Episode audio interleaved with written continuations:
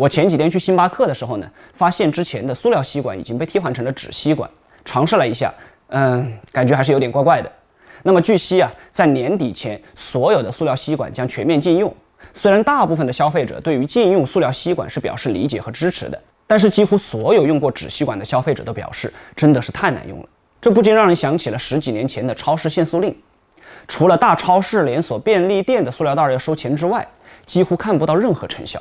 从市场的角度来看呢，收费制不过是给了商家一个额外收费的理由，而纸吸管又因为体验太差，很难大规模推广。真正要落实塑料吸管的全面禁用的话呢，保证用户体验的可降解材料的吸管，或许才是消费者接受、市场可行的解决方案。